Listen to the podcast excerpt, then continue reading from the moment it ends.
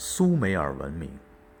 位于底格里斯河和幼发拉底河之间的两河流域，是世界文明的发源地之一。希腊人称之为美索不达米亚，意思是两河之间的地方。这一地区的文明过去被称为巴比伦文明或巴比伦亚述文明，但现在我们知道，它的创立者既不是巴比伦人。也不是亚述人，而是更早的苏美尔人。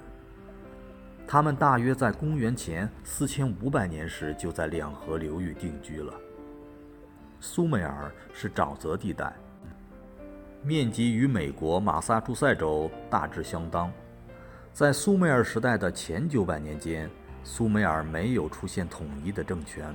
而是由众多独立的城邦点缀其间，其中最重要的有。乌鲁克、乌尔和拉戈什等。到了公元前二三二零年左右，整个苏美尔地区都被来自处于美索不达米亚正北部的阿卡德的一位强大武士所征服。这位武士有一个萨尔贡的头衔，意为真正的国王。与他同时代的人则称他为伟大的萨尔贡。美索不达米亚年代记录，他在取得三十四场战斗的胜利后，控制了苏美尔。最后，他胜利地进军到下海，也就是波斯湾，在那儿用海水清洗他的武器，以示战争胜利结束。在其后近两百年的时间里，伟大的萨尔贡创建的王朝统治着由阿卡德和苏美尔组成的一个帝国。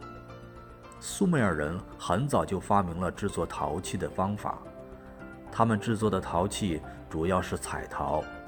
色彩艳丽。人们常用的生活用具如酒杯、油缸、炉子、灯盏等，几乎全是陶制的。苏美尔人还是技艺精湛的金属制品生产者，他们在自己的作坊里生产出了精美的金器、银器和铜器。苏美尔人的天文学和数学比较发达，他们按照月亮的盈亏，把一年分为十二个月，共三百五十四天，同时设闰月，调整阴历阳历之间的差别。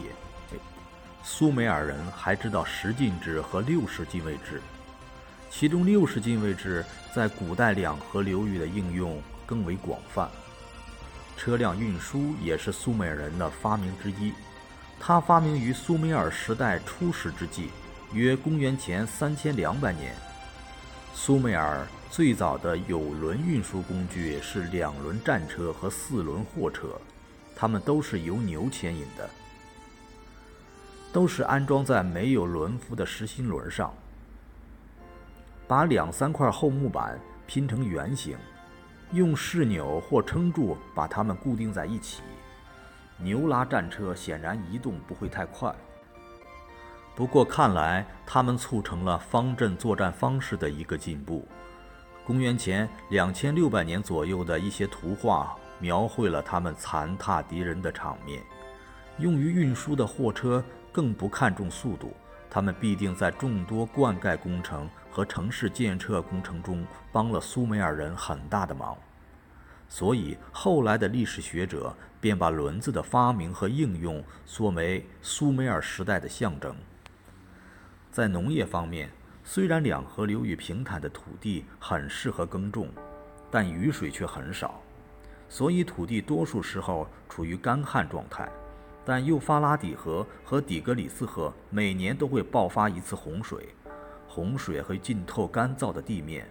苏美尔人便趁这个时候挖沟掘河，把水储存起来，并引流到田里去。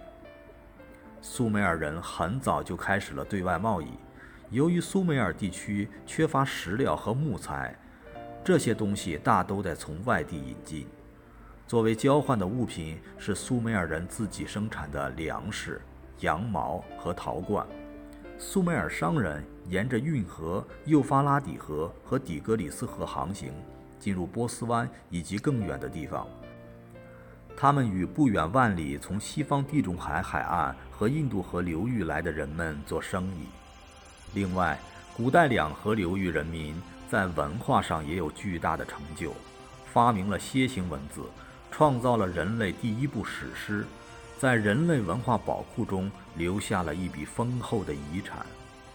苏美尔文明一直持续了两千多年，他们先后在两河流域建立了一些奴隶制的城邦国家，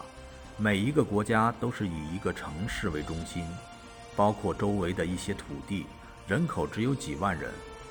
这些国家为了掠夺奴隶和财物，他们之间经常发生战争，一直到公元前十九世纪初，从叙利亚草原来了一支强悍的游牧民族。占据了两河流域的中心地带，巴比伦城，最后建立了历史上著名的古国古巴比伦王国，苏美尔文明才渐渐衰落下去。